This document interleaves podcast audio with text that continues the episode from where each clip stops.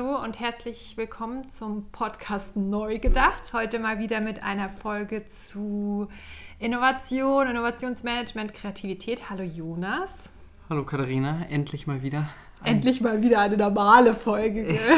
endlich mal back to the roots. Ja, back to the roots. Ja. Schau mal. Das ist jetzt dein wir nehmen hier gerade den Podcast auf. Es läuft. Wir hatten gerade den perfekten Start. Oh, scheiße. Nochmal ein äh, Start hier mit einem lei- kleinen Crash. Ich bin dafür, dass wir das jetzt mal drin lassen. Heute das allererste Mal. Mut zur Lücke. Jonas, hallo. Hallo, guten Tag. Ja, war äh, eine kleine Unterbrechung. Gut, aber auch das muss mal sein. ja. Ja, heute mal wieder Back to the Roots, unser Thema. Ja, unser Thema. Ähm, tatsächlich ähm, einfach mal zwei Buzzwords in den Raum geschmissen: Kreativität und Innovation. Und wie das, also wie diese zwei Buzzwords sich dann in einem Unternehmen irgendwie finden. Also ähm, Hintergrund dazu ist, dass ich angefragt wurde, einen kleinen Vortrag darüber zu halten, über kreative ähm, Unternehmen ähm, und was da eben so dieses Zusammenspiel zwischen Kreativität und Innovation ist. Und tatsächlich finde ich das irgendwie eine super Frage, weil wenn es um Innovation oder Innovationsmanagement geht, startet man eigentlich oft an diesem Ausgangspunkt der Idee. Und das ist ja jetzt tatsächlich dann nochmal viel, viel weiter nach vorne gelagert. Mhm. Und das finde ich irgendwie extrem spannend. Ja, ich auch. Also ich habe mich ja bisher in den meisten Themen immer darum beschäftigt, was passiert, wenn die Kreativität funktioniert hat und eine Idee da ist. Was Mhm. macht man dann mit der Idee? Mhm. Deswegen fand ich den Ansatz jetzt mal spannend darüber zu sprechen, was passiert, bevor ich die Idee überhaupt habe. Mhm. Oder wie kommt man überhaupt zu einer Idee. Mhm. Deswegen gutes Thema. Ja. Also vielleicht starten wir mal so, also wir befinden uns in einem Unternehmen und oft ist es ja so, dass entweder ein Problem vorliegt, ähm, das gelöst werden will oder auch irgendwie eine Anforderung von einem Kunden, wo Mhm. man ihm irgendwie lösen möchte und dann geht man in die Denke.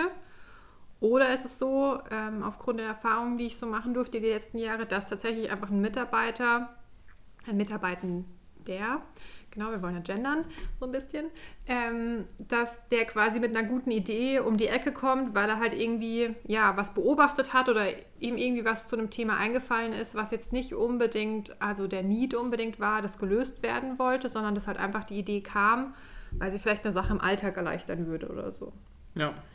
Oder irgendwie neue Technologie oder so, auf die er gekommen ist. Und da ist ja oft so dieser Ursprung, wo man dann sagt, okay, hat jetzt eine, eine Idee, die kippt man jetzt in einen Innovationsprozess. Mhm.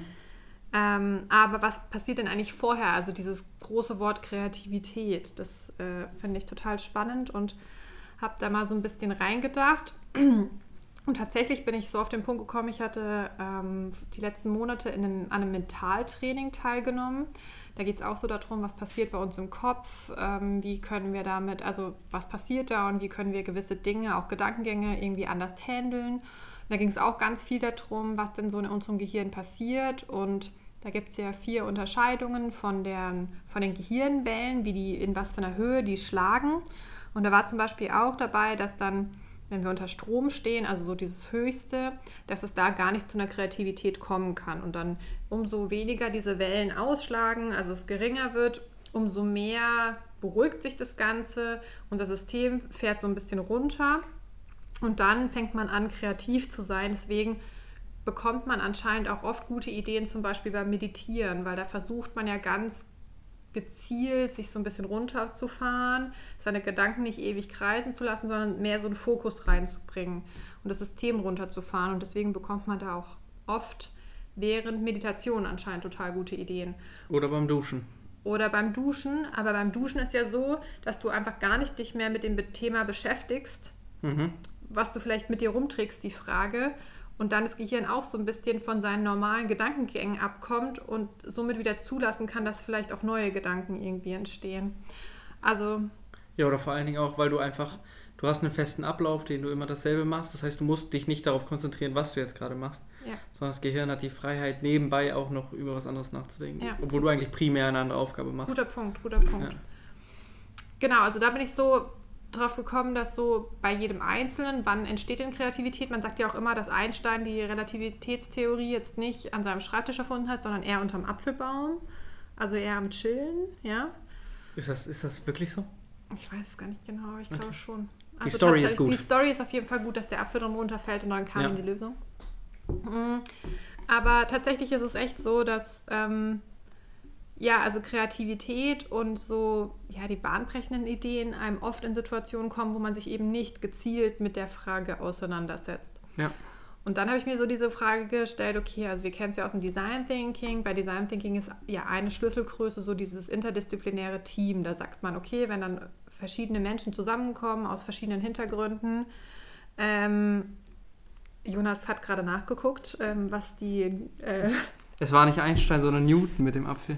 natürlich. Das war, das war nicht, nicht so gut von uns. Entschuldigung. Also Newton. Ja. Sorry, ich nehme alles zurück. Ja, ich hatte aber auch Einstein gedacht eigentlich. Ich war so selbstsicher gerade. Na ja, gut, wurde des Ja. Besseren belehrt.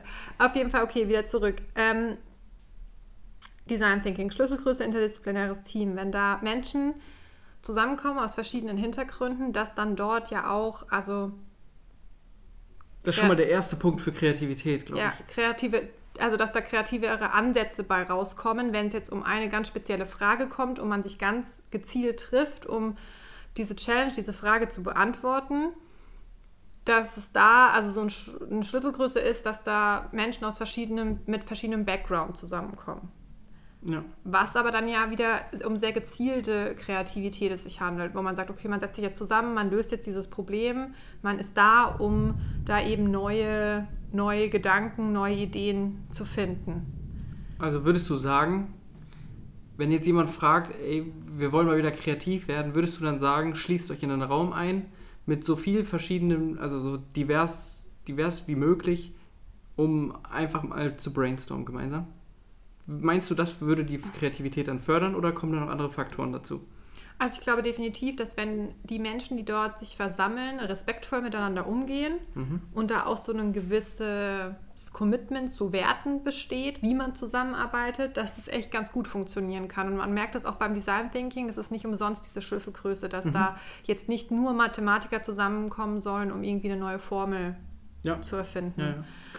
Ähm, also das definitiv, aber ich glaube, es fängt halt schon bei jedem Einzelnen an, auch so von seiner Haltung. Also ist man eher offen, auch da wieder Buzzword Growth Mindset, Fixed Mindset, also geht man eher so mit der Einstellung ran, alles ist ein Learn-Prozess, ich bin offen für Neues. Ich glaube, dann funktioniert es, wenn man so Menschen zusammen in einen Raum sperrt.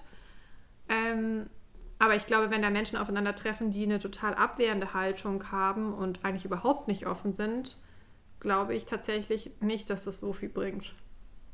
Aber sind dann diese Menschen weniger kreativ, wenn sie eine, abhalten, eine ablehnende Haltung haben, so rum?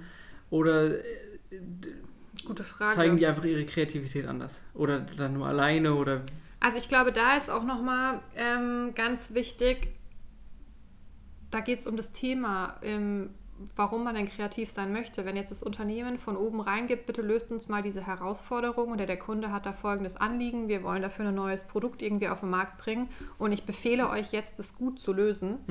Ähm, und der Mitarbeiter innerlich nur sagt, nee, habe ich aber eigentlich gar, keinen Bock drauf. Ich bin irgendwie total überlastet mit meinen eigentlichen To-Dos und meine Gehaltserhöhung habe ich auch nicht bekommen. Also so auch wieder hier das Wort innerliche Kündigung gibt es ja auch, dass man eigentlich innerlich schon längst mit dem Unternehmen durch ist und trotzdem noch für arbeitet. Dann ist halt die Frage, ob der überhaupt gewillt ist, ähm, selbst wenn er eine Idee dazu hat, das ins Unternehmen mit reinzugeben. Also da, es hat ganz viel mit der Unternehmenskultur zu tun und auch da ist ein sehr großer Faktor, der ganz viel darauf Auswirkung hat, ähm, die Personifizierung des Unternehmens. Also man personifiziert das Unternehmen, bei dem man angestellt ist, über seine Führungskraft. Das heißt, wenn deine Führungskraft jemand Tolles ist, der dich inspiriert, wo du einen guten Draht zu hast, dann findest du das Unternehmen tendenziell eher mal besser echt? Krass.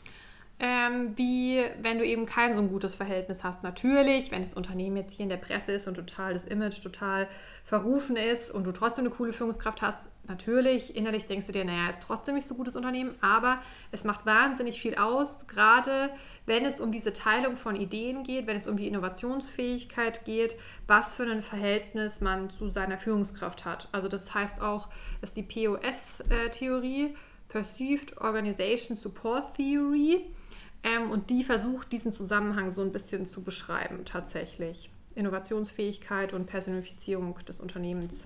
Das heißt, die Leute, die, die ihren Vorgesetzten oder ihre Vorgesetzte ähm, äh, mehr mögen, sind auch in der Gruppe gesehen mehr innovationsfördernd.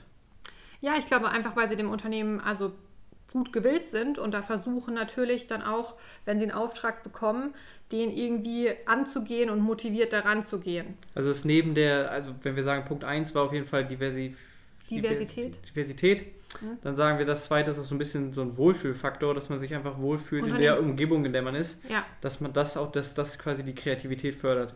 Dass man nicht jeden Tag sich da hinsetzt und sagt, ich habe jetzt hier meinen Aufgabenstapel, den muss ich jetzt erledigen, sondern dass man auch so ein bisschen Gehirnkapazität frei hat, um einfach mal so ein bisschen freier zu denken. Ich weiß, ich würde gar nicht so weit gehen, dass ich sage, dass sie die fördert, weil.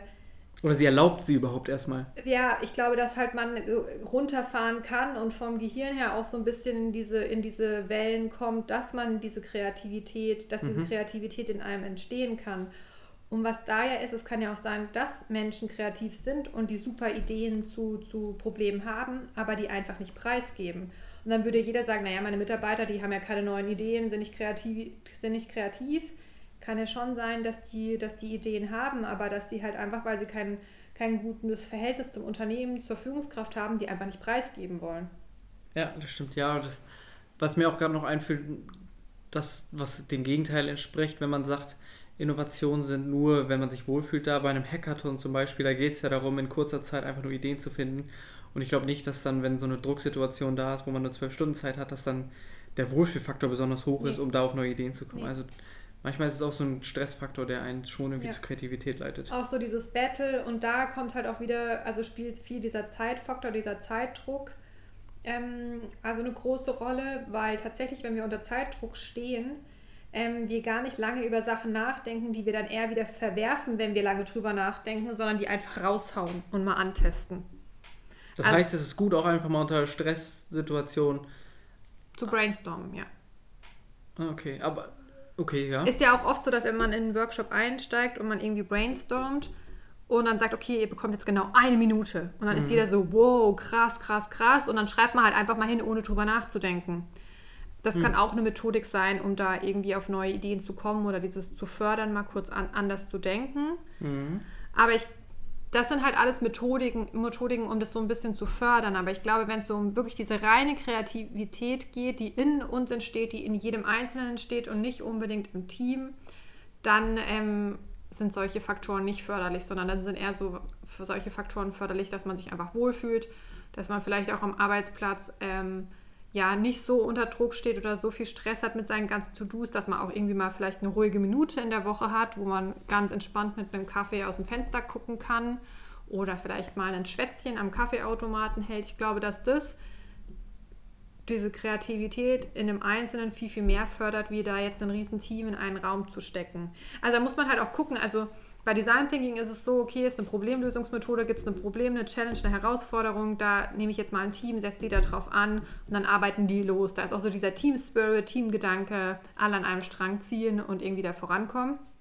Aber ich glaube, einfach diese gesonderte Kreativität, die in jedem von uns stattfindet, die, die, die findet auch oft statt ohne so eine Challenge oder so, sondern die, die nimmt man halt so mit und wenn man am Runterfahren ist, dann hat man irgendwie den Tag über vielleicht was aufgeschnappt, wo irgendwie eine Verbesserung vielleicht äh, stattfinden könnte, dann kommt es halt einem einfach so, wie du jetzt sagst, unter der mhm. Dusche. Ja, ich finde das. Also auf der einen Seite gebe ich dir da voll recht, auf der anderen Seite sehe ich es bei mir eher als Beispiel, dass ich Aufgaben, wo ich kreativ sein muss oder auf eine neue Idee kommen muss, mhm. dass ich die gerne mal so lange aufschiebe, bis es echt keine Zeit mehr ist. Mhm. Weil ich dann das Gefühl habe, unter Druck komme ich dann einfach also da kann ich irgendwie den Rest ausschalten und komme dann kann mich quasi nur noch mit dieser einen Challenge beschäftigen und komme dann auch wirklich auf eine schnelle Lösung. Ja, aber ist es denn so, ich glaube schon, dass man dann sich im Unterbewusstsein trotzdem, auch wenn man das immer weiter rausschiebt, mm, das in uns arbeitet ja, klar, und arbeitet. man sich mit beschäftigt. Ja, ja, das stimmt. Aber dann ist ja, ja, da kenne ich mich zu wenig aus, aber ist das Unterbewusstsein dann nicht sogar irgendwie fördernd, indem das, wenn man es mit sich herumträgt, aber es nicht präsent ist die ganze Zeit, dass das dann schon irgendwie weiterentwickelt oder wird. Also Unterbewusstsein ist definitiv maßgebend bei allen unseren Handlungen, aber wie sich das jetzt auswirkt, das kann ich auch nicht sagen. Ja. Das weiß ich nicht. Können wir mal nachschauen. Hm.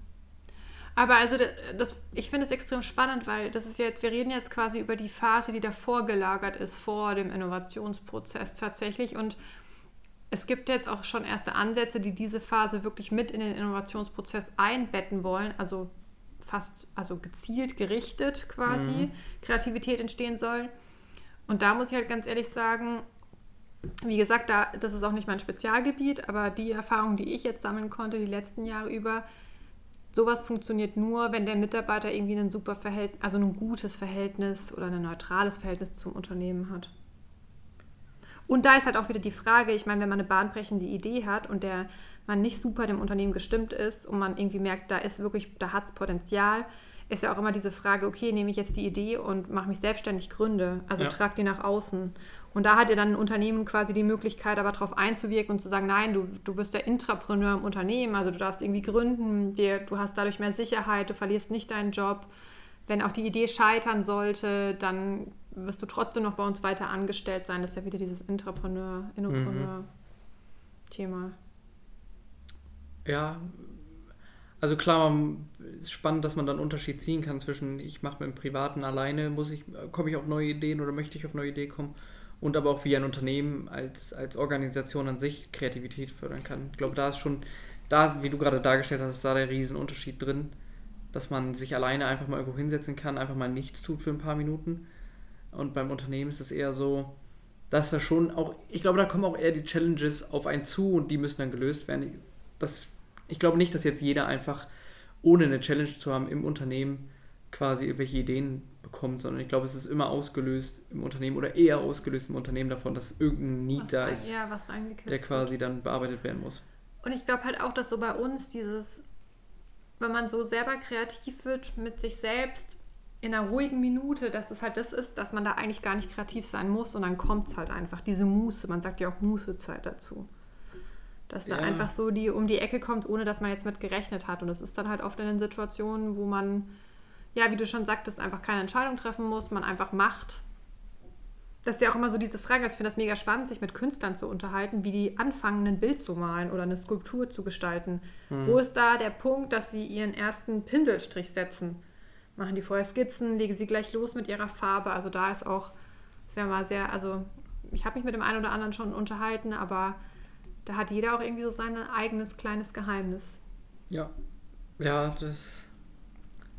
Also, was ich jetzt irgendwie so aus, diesem, aus der Diskussion mit uns rausnehme, ist, dass eigentlich ein Unternehmen direkt auf Kreativität gar nicht so richtig einwirken kann, sondern eher indirekt, ja. dass er halt den Mitarbeitenden irgendwie ein Umfeld schafft oder ein, ein Beschäftigungsverhältnis schafft, das den Mitarbeitenden irgendwie ja, dem zusagt, auch sehr individuell, ist ja jeder Mitarbeiter auch irgendwie nochmal anders, also das ist schon eine große mhm. Herausforderung. Aber dass man da irgendwie so eine Unternehmenskultur schafft, wo es die, den Mitarbeitenden gut geht. Die Barrieren irgendwie abschaffen, die einen daran hindern, kreativ zu werden. Ja, also so irgendwie krasser Stress, ganz total voller Terminkalender. Aber vielleicht gibt es ja auch Menschen, die genau das brauchen und dann sagen, hey, am Abend, ich habe mega den geilen Arbeitstag, ich hatte nur Termine, ich war so voll hm. hier on pace und jetzt sitzt sie auf der Couch und kann so richtig locker lassen. Könnte ja auch sein, deswegen individuell. Ja, es gibt ja nicht umsonst genügend Unternehmen, die mittlerweile schon sagen, 20 Prozent der Woche sind quasi dafür da, um kreativ zu arbeiten. Ja, tatsächlich. Also, ja, aber das haben ja viele ausprobiert vor ein paar Jahren und viele haben es auch wieder abgeschafft. Aber es gibt jetzt auch, also das, was ich gelesen habe, ist jetzt auch ein Unternehmen, was sagt, äh, bis 12 Uhr arbeitet ihr an To-Dos. Ja. Und dann habt ihr fünf Stunden Zeit bis 17 Uhr, wenn man 9 to 5 macht natürlich ja. nur, ähm, um dann kreativ zu sein. Und das sind fünf Stunden, das ist mehr als die Hälfte. Ja.